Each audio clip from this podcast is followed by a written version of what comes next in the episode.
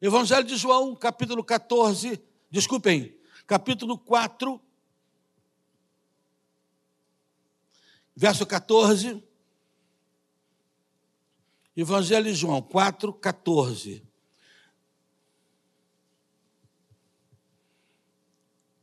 Aquele, porém, que beber da água que eu lhe der, nunca mais terá sede. Pelo contrário, a água que eu lhe der será nele uma fonte a jorrar para a vida eterna. Agora transfiram-se para João 7, verso 38. João 7, 38. Dá-nos conta do seguinte: quem crer em mim, como diz as Escrituras, do seu interior fluirão rios de águas vivas. Agora, vão comigo, lá atrás, ao profeta Isaías. Profeta Isaías, capítulo 47. Vem comigo. Profeta Isaías, capítulo 47. Desculpe, gente. Ezequiel 47. Tá bom? Ezequiel 47. Isaías aqui é um outro planejamento. Ezequiel, capítulo 47, verso 3 até o verso 5. É a palavra que vamos ler agora do profeta de Deus. Ezequiel, capítulo 47. Diz assim a palavra de Deus. Saiu aquele homem para o Oriente, tendo na mão um cordel de medir, mediu mil côvados e me fez passar pelas águas, águas que me davam pelos tornozelos. Mediu outra vez mais mil e me fez passar pelas águas, águas que me davam pelos joelhos. Mediu mais mil e me fez passar pelas águas, águas que me davam pelos lombos. Mediu ainda outro mil outros mil. E era já um rio que eu não podia atravessar, porque as águas tinham crescido, águas que se deviam passar a nado, rio pelo qual não se podia passar. Amém. Amém? Amém. Minha gente, percebam que esses três textos falam de água. O primeiro diz assim: Quem crê em mim, vai brotar em você uma fonte que vai fazer você ir para a eternidade, para jorrar para a eternidade. O segundo diz: quem crê em mim, rios de águas vivas correrão do seu interior. E o terceiro fala da experiência de três momentos onde a água toca no corpo do profeta. Nós estamos vivendo um tempo que o que mais se fala é ser cheio do Espírito Santo. A palavra água aqui tem tudo a ver com o Espírito Santo, é símbolo do Espírito Santo. Sim, é uma representação do Espírito Santo. A Bíblia sempre que queria falar do Espírito Santo, sempre, ou pelo menos grande parte das vezes, ela usa água, água viva.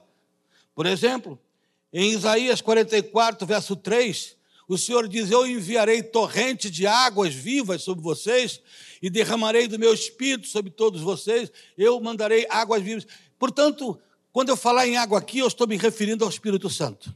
Tá bom assim? É água viva de Deus. Nós estamos, como eu disse, vivendo tempos em que todo mundo quer ser cheio do Espírito Santo. E quando eu digo todo mundo, eu estou falando para a igreja, né?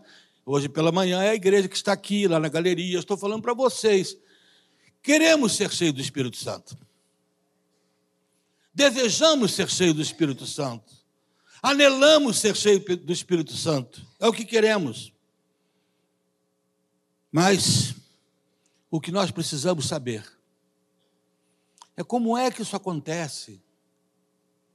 Porque você e eu concordaremos de que nós estamos vivendo um tempo em que está acontecendo muita coisa, menos enchimento do Espírito Santo, menos esse batismo sagrado, essa unção poderosa, essa coisa que reveste o crente de plenitude de Deus.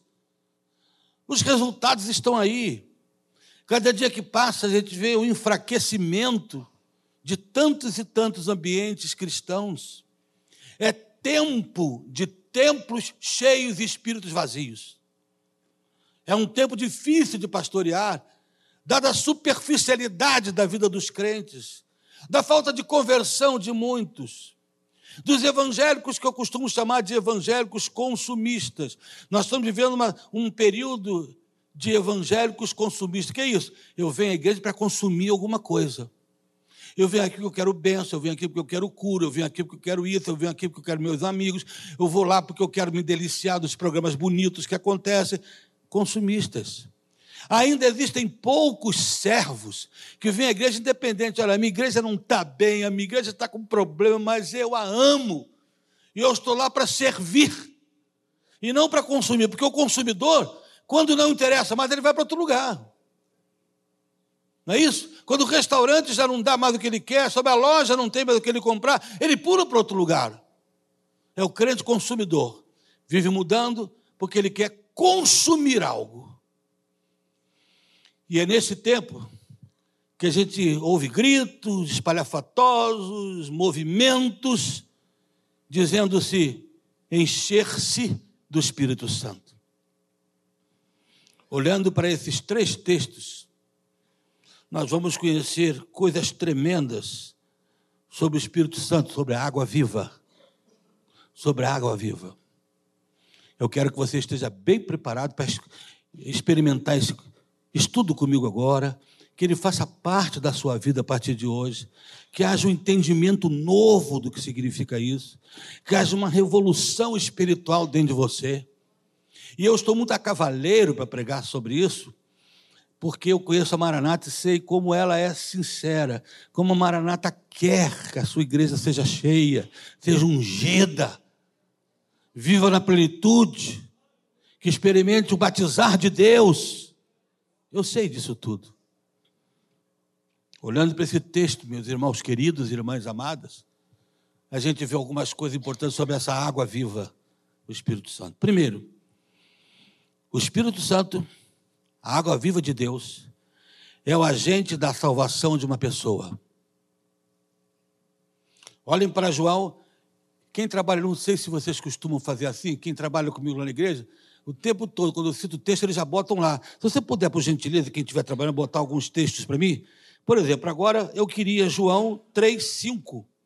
Evangelho de João, no capítulo 3, verso 5, se for possível.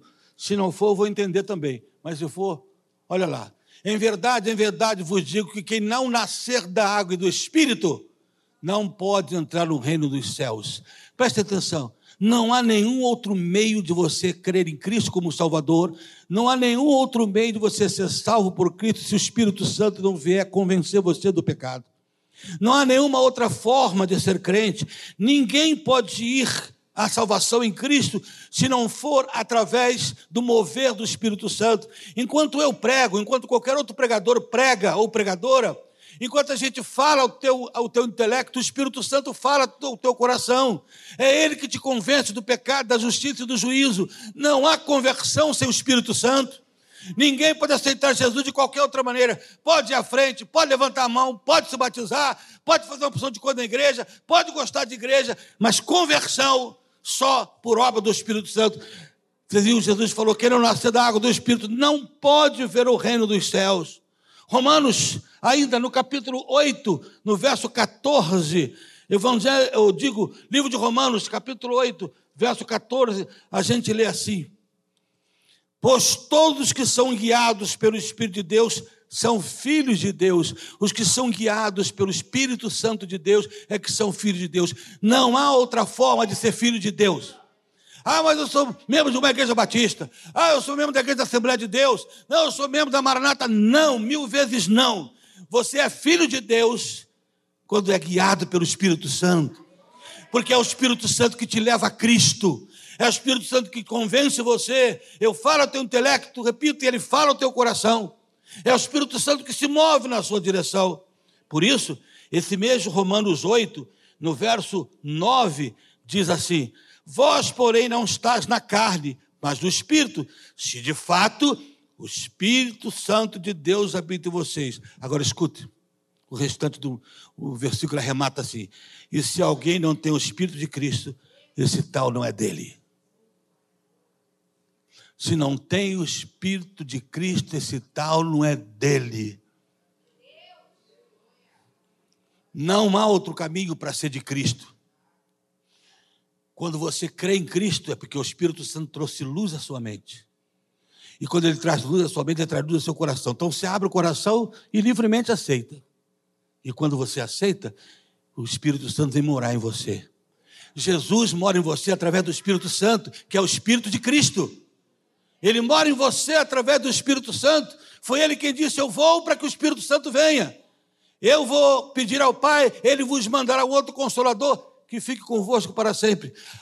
O Espírito da verdade, que o mundo não conhece, mas vós o conheceis, porque habita convosco e estará em vós. Você viu o que ele falou? Ele habita com vocês, sou eu, estou aqui no meio de vocês. Mas um dia estará em vocês o meu Espírito. Um dia ele estará em vocês. Não há outra maneira. Você já tem o Espírito Santo? Uma vez, uma moça da minha igreja, ela, ela contou um caso, nós dois rimos muito juntos, sabe? Porque ela estava indo para trabalhar no ônibus. Agora acho que isso nem existe, mas, mas naquele tempo era, era sério. Mas eu lembro que ela, tava, ela disse para mim que estava indo trabalhar e sentou no ônibus com a Bíblia na mão, começou a ler enquanto estava sentado no ônibus. Aí sentou uma senhora do lado dela, e eu não vou dizer de qual é a igreja, não. Mais de coque, chegou do lado dela, olhou para ela sentada. Você é crente? Aí ela disse, sou, graças a Deus. Ah, então você é batista. E a moça disse, sou. Como é que a senhora conheceu? Ah, batista não tem o Espírito Santo. Batista não tem Espírito Santo. Batista não tem doutrina, não tem o Espírito Santo, não tem nada. Falou, falou, a irmã quieta, depois a irmã virou usada pelo Espírito Santo. Falou assim: a senhora também é crente, né? Ela te disse: sou, como é que você sabe? Pelo tamanho da sua língua. Da igreja tal que a senhora é. A senhora me conhece pela minha roupa, eu te conheço pela língua. O Espírito Santo não depende de roupa, mas o Espírito Santo depende de uma língua santa. Ele quer viver num coração e santificar você. Não há outra maneira, meu irmão. Nenhuma outra condição. E ter o Espírito Santo não é uma questão de opção. Ter o Espírito Santo é uma ordem. Enchei-vos do Espírito. Mas a segunda coisa que eu pretendo lhes dizer é isso aqui, dando continuidade ao que eu estou dizendo. Todos nós queremos ser cheios do Espírito Santo, amém ou não? Se eu perguntasse aqui, todo mundo levantar a mão. Mas isso só pode ser possível após uma genuína conversão. Só. Observe os dois primeiros textos que vamos trabalhar agora. Primeiro, quem crê em mim, vai nascer uma fonte em vocês que vai brotar para a vida eterna. Jesus estava evangelizando uma mulher incrédula, a samaritana. O segundo texto do capítulo 7, ele está falando para os crentes, para os seus discípulos, porque quem crê em mim, um rio vai fluir de vocês. Você percebeu a diferença? Quando você se converte, você recebe uma fonte. E o Espírito Santo de Deus quer transformar essa fonte num rio. Lá em Teresópolis nós temos fonte de água, uma coisinha assim.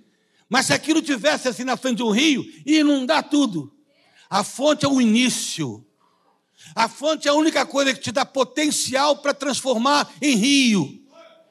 Esse enchimento de água viva só acontece a partir do momento que você tem o Espírito Santo. Você não pode ser cheio do Espírito Santo, você não pode ter rios de águas vivas brotando em você se você não tem a fonte. Não, você já viu algum rio brotar onde não há fonte? A fonte é o primeiro passo. Se você tiver a fonte, dali, Jesus falando por incrédula, ele disse: você tem que ter a fonte, porque daí você vai ter águas para a vida eterna. Aí depois ele está falando com os discípulos: quem crê em mim, viver para mim, rios. A minha pergunta é: será que a tua fonte já virou rio? Você está cheio? Já está fluindo? Hã? Ninguém pode ir a Pentecostes sem antes ter, não ter passado pelo Calvário. Ninguém pode receber esse batismo sagrado de enchimento que aconteceu em Pentecostes sem que antes tenha passado pelo Calvário, que é o lugar da conversão. Ninguém pode ser cheio do Espírito Santo, cheio da água viva, ninguém pode ter um rio se não tiver a fonte. Por isso é que existe tantos equívocos. Por isso existe tanta gente que grita, que pula o mês seguinte está afastado da igreja. Por quê? Porque estão tentando criar rios sem ter uma fonte para ele. Estão tentando criar crentes sem ter o batismo da salvação do Espírito Santo. Estão querendo o batismo da unção sem ter o batismo da salvação. Algumas pessoas não podem ser cheias do Espírito Santo porque nunca se converteram. Ah, há pouco tempo a CEPAL fez uma é, estatística, eu fiquei alarmado. A estatística da CEPAL declara que 75% dos evangélicos não são convertidos da pesquisa que eles fizeram. Eu fui pregar uma vez num congresso de adolescentes, longe lá em Manaus, muitos anos isso. E eu cheguei, na verdade não ia pregar no congresso de adolescentes, ia pregar para pastores, mas num sábado à tarde pediram que eu desse a palavra aos adolescentes. Ok, me preparei todo, ajeitei um sermãozinho lá. Quando eu cheguei, devia ter uns 300 uma gritaria, todo mundo falando, a moça tentando pedir silêncio, ninguém fazia. Aí ela, no meio daquela confusão, disse: agora vou passar para lá o pastor Sidaco. E o pastor falava naquele. E aí, Deus falou comigo assim: não é nada disso aí que você está pensando, guarda esse sermão aí. Aí eu guardei. E me disse: ei, vocês podiam me ouvir por um minuto? Eu queria dar uma palavra. Foram parando, pararam, ficaram olhando para mim. Eu disse assim: quantos de vocês aqui já são batizados?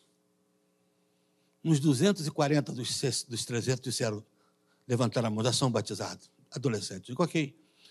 E desses tantos que disseram que são batizados, me respondam: quantos de vocês batizados têm certeza que se morreriam, se morressem hoje, ia para o céu? Pasmem, apenas três.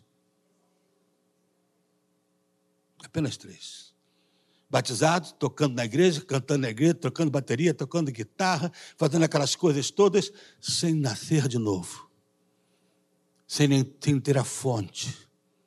Mas isso foi um exemplo que eu citei de adolescente, mas isso está adultos, anciãos, tem gente de todo jeito.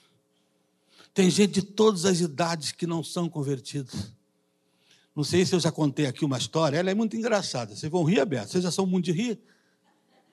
Você ri, bate palma à toa, igreja festiva, né? Alegre. Isso é muito bom. É a cara de Rômulo vocês. Mas é, um certo pastor ele estava pregando num domingo de carnaval. E como todo bom pastor domingo de carnaval gosta de pregar sobre a volta de Jesus. E está pregando: Jesus vai voltar. E vai vir buscar a sua igreja. E os que não forem dele vão ficar aí, o diabo vai vir buscar. Jesus vai voltar para buscar a sua igreja, os que não forem dele vão ficar aqui, o diabo vai vir buscar. Enquanto ele está falando isso e pregando, alguns quarteirões dali tinham um rapaz que não era crente e que estava se preparando para o baile de carnaval. Se vestiu de diabo. Ou pelo menos daquilo que ele acha que era o diabo, coitado. Se o diabo fosse tão feio assim, a gente tinha, era fácil fugir dele, né?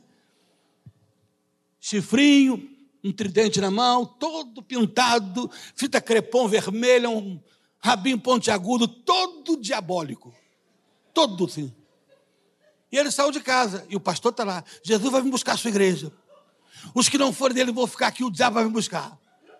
E aí, minha gente, vocês sabem como é período de carnaval, fevereiro, então, deu uma chuva e o rapaz na rua. O que, que eu vou fazer? Eu vou perder minha fantasia toda. Essa fita crepom, essa tinta, isso vai derreter tudo. Que, que ele fez? Eu vou procurar um lugar para me esconder, enquanto está chovendo.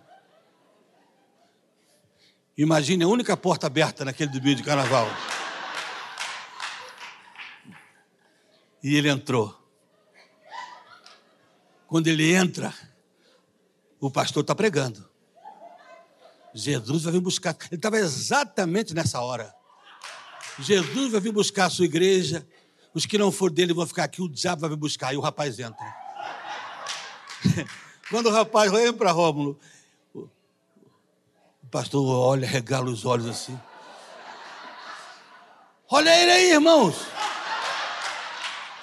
Quando ele fala, olha aí, irmãos, tinha uma portinha lateral assim na igreja. Passou todo mundo por ali, inclusive o pastor. Mas, como vocês sabem, toda igreja tem aquelas velhinhas que não podem correr. Tem aquelas senhoras que são levadas à igreja, que a igreja vai buscar em casa com carinho, uma bengala na mão, tremia e não correu sentada. A dama de companhia, companhia dela tinha sumido já. E ela está ali. O rapaz foi chegando para perto dela e ia perguntar assim: o que, que houve aqui? Ele não, coitado, ele não está entendendo nada. Mas antes que ele pudesse falar, e aí está a moral da história, antes que ele pudesse falar, a velhinha virou e disse assim: Por favor, seu diabo, não me faça nenhum mal. Eu estou aqui há 40 anos, mas sempre tive do teu lado.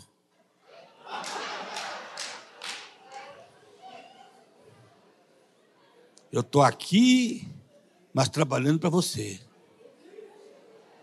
Eu estou aqui gerando fofoca na igreja, divisão na igreja, sensualidade na igreja, promiscuidade na igreja, falatórios na igreja. Conversão é mudar de lado.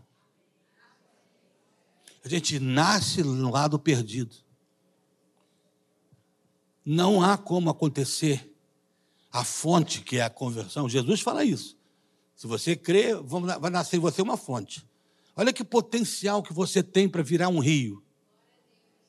Olha o potencial que nós temos para que a nossa fonte, que o dia que nós nos convertemos, transborde em rio dentro de nós rio de água viva. Olha que potencial enorme que nós temos. Alguns nunca se converteram, não é isso? E em Romanos 8,16, diz assim: o próprio Espírito testifica com o nosso Espírito que somos filhos de Deus. Essa é a pergunta. O Espírito tem testificado você, que você tem a fonte, que eles habitam em você. Porque se tem, meu filho, acredite, você tem o potencial de um dia rios transbordarem. Rios de águas vivas transbordarem mesmo do seu interior. Outros, uns não são cheios, não podem ser cheios do Espírito, porque não são convertidos, e outros se satisfazem em ter apenas a fonte. As pessoas estão vivendo aí, está tudo certo. Eu já sou salvo, eu já tenho a fonte. Não é a fonte que garante a minha, a minha vida eterna, não é dela que. Então já tenho. Eu vou na igreja, se o culto estiver animado, eu dou uns pulos. Um pulinho aqui, um pulinho ali, um gritinho aqui, um gritinho ali. Eu falo uma opção de coisinha assim, está tudo certo para mim. Sim. Existem pessoas que nunca permitiram que a sua fonte virasse um rio. Que nunca permitiram o ter Espírito Santo transformar em ser cheio do Espírito Santo. Mas, nunca esqueça uma coisa: que algumas pessoas querem se acomodar. Sim, estou salvo. É como dizia um certo pastor: alguns tentam viver pendurado na graça. Mas não existe isso, por mais que se queira. Porque a ordem bíblica em Efésios 5,18 é não vos embriagueis com vinho em que acontenda, mas enchei-vos do Espírito. Essa palavra, na língua em que foi escrito, está no imperativo, é uma ordem. Encher do Espírito Santo não é uma opção, é uma ordem. Ser cheio do Espírito Santo é uma ordem. É uma ordenança do céu. Não vos embriagueis com o vinho que há contendas. Portanto, existem duas maneiras de algumas pessoas jamais terem esse enchimento esse rio. Uns porque não tem a fonte, nunca se converteram. Outros porque têm a fonte, mas acomodam-se na fonte. Ficam vivendo ali, vêm na igreja de domingo em domingo, se não estiver chovendo, não tiver frio, eu vou lá. Como se a igreja fosse um teatro, onde pode-se apenas se envolver é, quando quero, mas a ordem é enchei-vos do Espírito Santo. É ser cheio do Espírito Santo. Agora, Agora nós vamos ver Como acontece esse processo de enchimento? E é o terceiro texto que me ensina isso. Como acontece esse processo de ser cheios? Porque acontece dentro de nós. Acontece dentro de você. No lugar íntimo do teu espírito. É ali, não é na flor da pele, não é apenas na mente, é no espírito que acontece. A verdadeira experiência. Você leu, viu o texto que eu li? Só dando um pano de fundo dele. Ezequiel 47, 3 a 5. Um rio que sai do templo, do, um rio que sai de dentro do templo. Quer dizer, o Espírito Santo vindo da presença de Deus. Ele é o próprio Deus. E ele vem e diz que na visão, o profeta olha e diz que aquelas águas do Espírito, o Espírito Santo, tocam nos seus tornozelos. Depois essa água toca nos seus joelhos. Depois essa água toca no seu lombo, grande parte do corpo.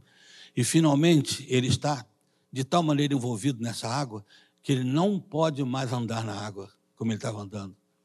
Ele agora tem que ser levado. Ele não pode mais andar na água. Ele tem que aproveitar a corrente e nadar nas águas. O que, que a gente aprende aí? Esse processo de enchimento acontece da, primeira, seguinte maneira: primeiro, águas do Espírito Santo nos tocam nos tornozelos é o começo da caminhada com Ele. Não pense você que você está cheio do Espírito Santo num dia, porque ah, fui num templo hoje, caí no chão, levantei depois. Isso tudo pode acontecer e eu não estou aqui para criticar ninguém do jeito que tem, mas ninguém, ninguém fica cheio do Espírito Santo em um único momento. A caminhada começa, o Espírito Santo começa no seu tornozelo. O Espírito Santo começa a caminhar com você. O Espírito Santo banha primeiro a sua caminhada. Ele começa a trocar você de caminho. Ele começa a botar você em caminhos antes nunca andados. Coloca você numa ambiência onde realmente ele pode te encher. Ele começa a mostrar a você que aqueles caminhos que você estava caminhando, ainda que seja sendo crente evangélico, que era um caminho de tortuosos, era um caminho de sofrimento, era um caminho de carne, era um caminho de iniquidade. É isso que as pessoas precisam entender. O caminho para ser cheio do Espírito Santo começa com o Espírito Santo tocando o meu caminho, trocando-me de caminho, mudando a minha caminhada, transformando a minha maneira de ser crente, fazendo com que eu olhe para o caminho onde o próprio Jesus está. Sim, primeiro ele toca nos meus tornozelos. Mas segundo, o texto da palavra diz que ele chega nos nossos joelhos, a água. A água começa a banhar o joelho. O joelho sempre é sinal na Bíblia de oração. Então, o Espírito Santo quer mudar o seu estilo de vida de oração. Ele não quer aquela oração de dez minutos, de cinco minutos aquela oração banal, que quase é reza. Essa madrugada, enquanto eu orava, quando a gente está orando assim no espírito, a gente vai orando, vai orando, vai orando. Quando eu olhei, já estava 55 minutos, 57 minutos orando direto. Não é orando lendo a Bíblia, é orando só, junto com o Pai, buscando a Sua presença. Tenho vivido um momento extraordinário no meu ministério, porque a nossa igreja está entendendo que é ser discípulo de Jesus que tem que ser gente parecida com Jesus. Lá no Novo Testamento, em Atos dos Apóstolos, os discípulos foram chamados pela primeira vez de cristãos. Sabe o que é ser cristão? Pequenos cristos, isto é, gente que é parecida com Cristo. Gente que é parecida com Cristo. Quando Pedro pregou, quando ele acabou de pregar, algumas pessoas olharam e disseram assim: verdadeiramente esses caras têm andado com Jesus. Por quê? Pela maneira como ele falou, pela maneira como ele vivia, as pessoas perceberam que ele havia andado com Jesus. É isso que eu quero saber se a tua vida de oração, se o teu caminhar está tal, que as pessoas ao olharem para você, a orarem com você, percebam que você está cheio do Espírito, que o Espírito Santo está conduzindo a sua vida, que a sua vida de oração é muito maior do que um momento apenas. Sim, se você quiser conhecer o prestígio de um pastor numa igreja, você vem domingo de manhã. Porque se você vier domingo de manhã, você vai ver que o pastor é bem prestigiado se o povo vem, porque o povo gosta de ouvi-lo. Você quer conhecer o prestígio da igreja? Vem domingo à noite, porque o visitante não gosta de acordar muito cedo, mas à noite ele vem. Se a igreja é abençoada, ele vem. Se você quiser, então, conhecer o prestígio do pastor, vem domingo de manhã. Se você quiser conhecer o prestígio da igreja, vem domingo à noite. Se você quiser conhecer o prestígio de Deus na igreja, vem no culto de oração. É ali que você vê o quanto Deus é amado. É ali. Sabe, eu tenho dito várias vezes para a minha igreja, eu não me empolgo com as festas de domingo, ainda que goste tanto daquelas celebrações vivas e bonitas. O que me empolga é o culto de quinta-feira. O que me empolga é chegar lá quinta-feira, algumas vezes, uma temperatura de dois graus, chovendo, e o povo lá, muita gente. Gente que ama Jesus de verdade, que só não vai quando não pode, porque ama oração, que quer orar. E não adianta ficar orando por WhatsApp ou Facebook. Não, não, meu irmão. Isso é frio. Ainda que eu não tenha nada contra, você pode orar, mas você precisa estar perto. Sabe por quê? Que eu preciso estar perto de você? Eu quero orar com você e pegar na tua mão. Eu quero orar com você e ver se você está chorando ou rindo. Você está precisando de um abraço meu, coisa que eu não vejo pelos meios de comunicação. Por isso que Jesus falou: onde dois ou três estiverem reunidos, isso tem a ver com ajuntamento. Ele nunca disse onde dois ou três estiver cada um numa casa escrevendo pelo celular. Não, onde vocês estiverem reunidos em meu nome. Quando Pedro e João curaram aquele coxo na porta do templo, era a hora nona. Eles estavam indo para a hora de oração. Todo dia, hora de oração. O culto de oração aqui é que dia? Quinta. Mas o culto da noite? Quinta-feira.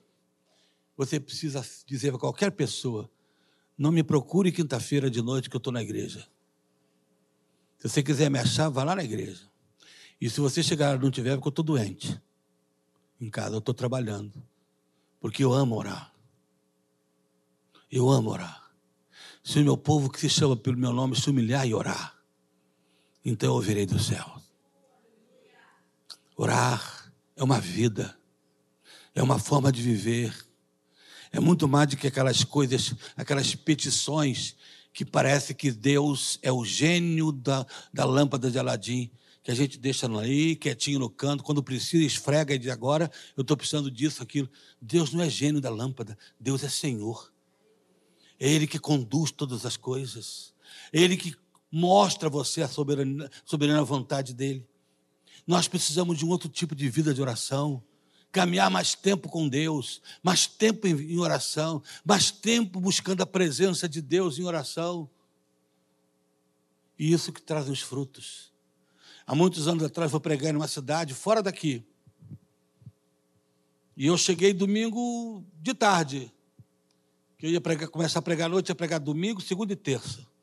E eu cheguei de tarde naquela, naquele estado. Quando cheguei, o pastor estava sentado, tranquilo, sem camisa, à toa.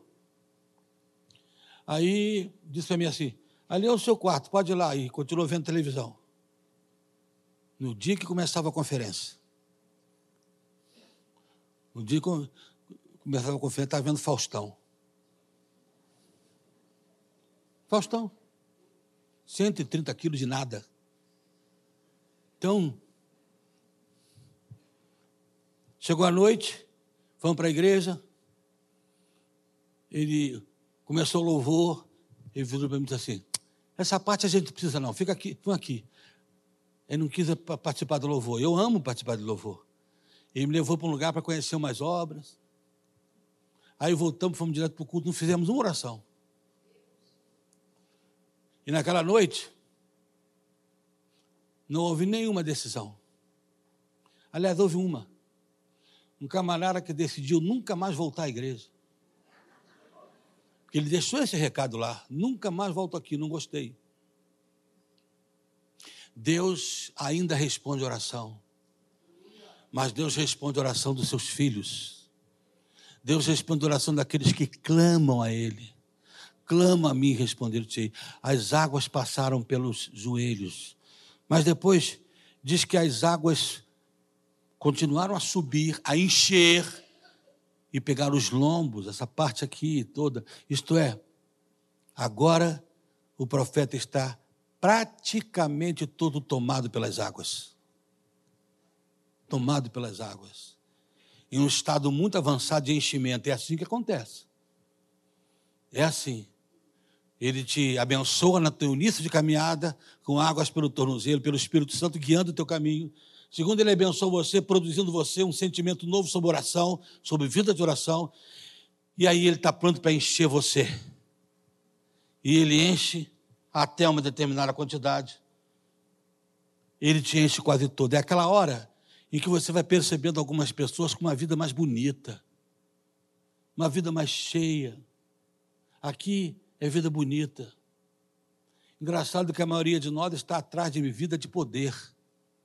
Mas eu penso que antes de querer ter uma vida de poder, nós precisamos ter uma vida bonita. A nossa vida precisa ser mais bonita. As pessoas precisam olhar para a gente e ver Jesus, ver vida bonita na gente. Não é isso? Me lembro quando, há muitos anos, quando o prefeito da cidade se converteu na nossa igreja, eu batizei ele, a esposa e os filhos. E então, toda quarta-feira, a gente tinha uma reunião na igreja ou desculpem, na prefeitura, ele começava o expediente às nove, às oito tinha um culto de oração. Ele convidava secretário, todo mundo, todo mundo para ir. E tinha uma moça, ela chamava Marília, muito bonita, era secretária de não sei quem lá.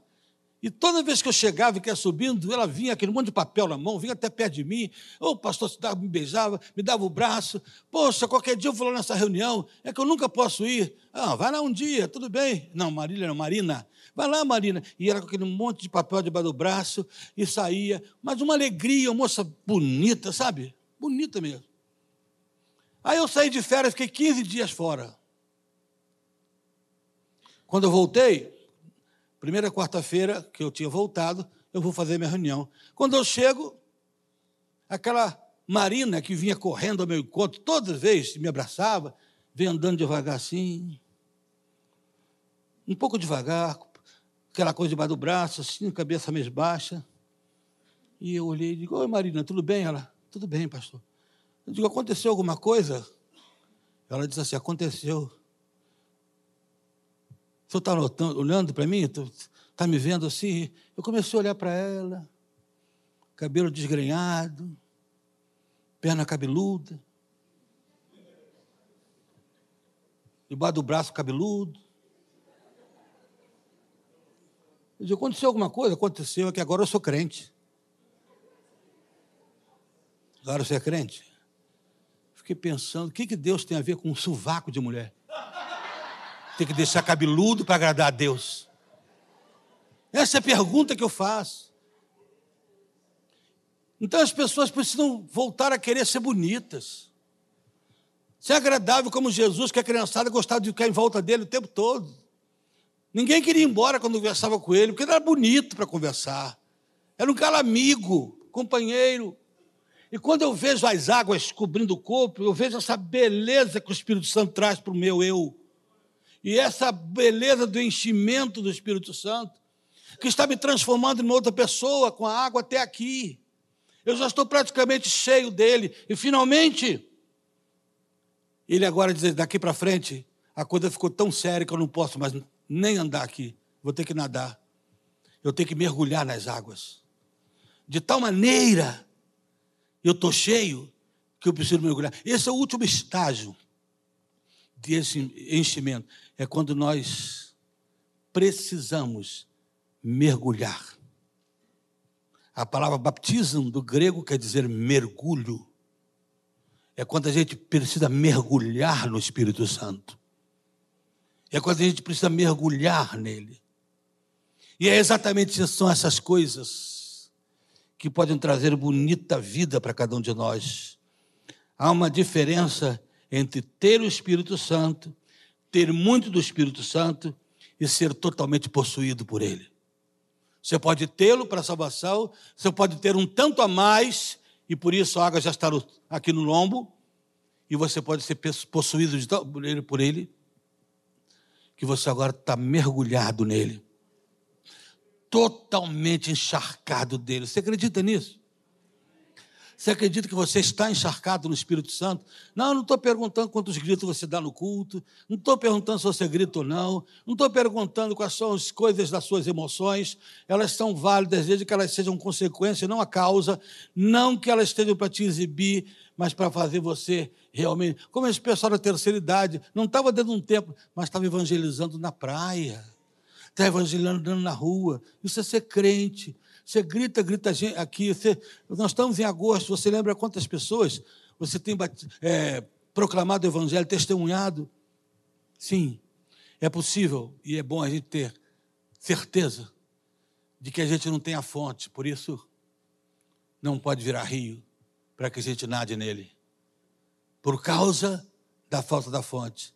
Ou se você se acomodou porque já tem a fonte, estou salvo e pronto, e você não se preocupa no enchimento, mas a Bíblia ordena que sejamos cheios. E aí? E aí, eu quero dizer a você que está pensando comigo aqui, antes de devolver a palavra ao nosso Rômulo, eu quero perguntar a você: você está disposto a começar algo novo com Deus hoje? Mas algo novo de verdade algo novo que brota do coração, algo que vem lá de dentro da alma, o fluir de Deus, de tal maneira que vai chegar um ponto que você já não controla você mesmo, é Ele que te controla, é Ele que está no comando de tudo. Você agora mergulha nas águas dele, você está nadando no Espírito Santo, você está mergulhado nele, caminhando na direção que o rio está te conduzindo, você está nele. Sim, Hoje Deus pode começar algo novo.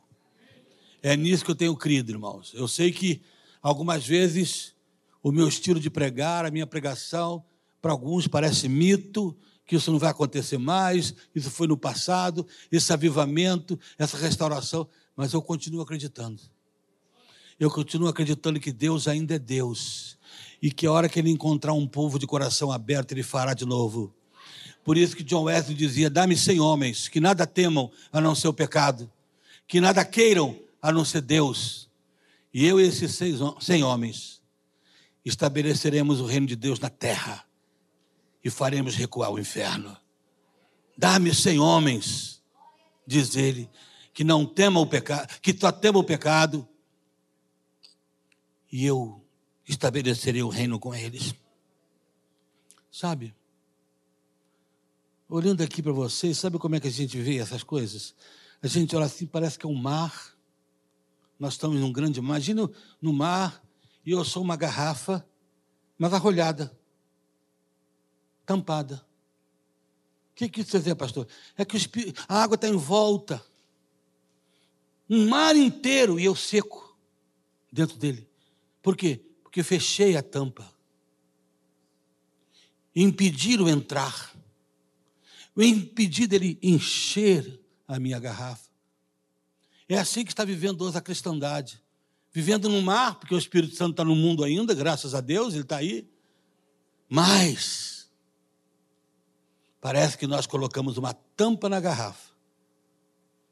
E estamos boiando no mar. E a água por fora. Tira a tampa da sua garrafa. Diga para Deus que você realmente o quer. Senhor, eu estou nesse mar enorme, nesse rio, e estou seco por dentro. Que tampa? É a incredulidade? É a carnalidade? É a falta de consagração? É a falta de amor pela tua obra, pelo Senhor? O que é que é a tampa que está fazendo eu viver nesse mar todo, mas boiando seco? Porque hoje Ele está chamando isso, você para isso. É uma chamada espiritual, irmãos. É uma chamada espiritual. Depois de 42 anos pregando, vivendo o Evangelho, a gente começa a descobrir, até nos cultos que a gente vai, assim, festas especiais, né? Como eu tenho ido em tantos lugares, a gente olha e vê quando a coisa é de Deus ou quando aquele avivamento de hora marcada começa às sete da noite acaba às nove. E quando termina ali não tem nenhuma mudança nas pessoas. A garrafa continua rolhada, o rio volta e por dentro da garrafa seco. Hoje, Ele está te chamando para isso para encher-se dele. É o batismo da Sua presença, do Espírito Santo, que quer envolver você hoje em águas profundas. Agora eu pergunto: você já tem a fonte? Agora eu pergunto: já virou rio? E você pode nadar nele? As águas já tocaram o seu tornozelo, seus joelhos, seus lombos, e finalmente, de tal maneira que você não pode mais andar, você tem que ser levado. E é isso que ele quer: é que você ande no Espírito, ande nele.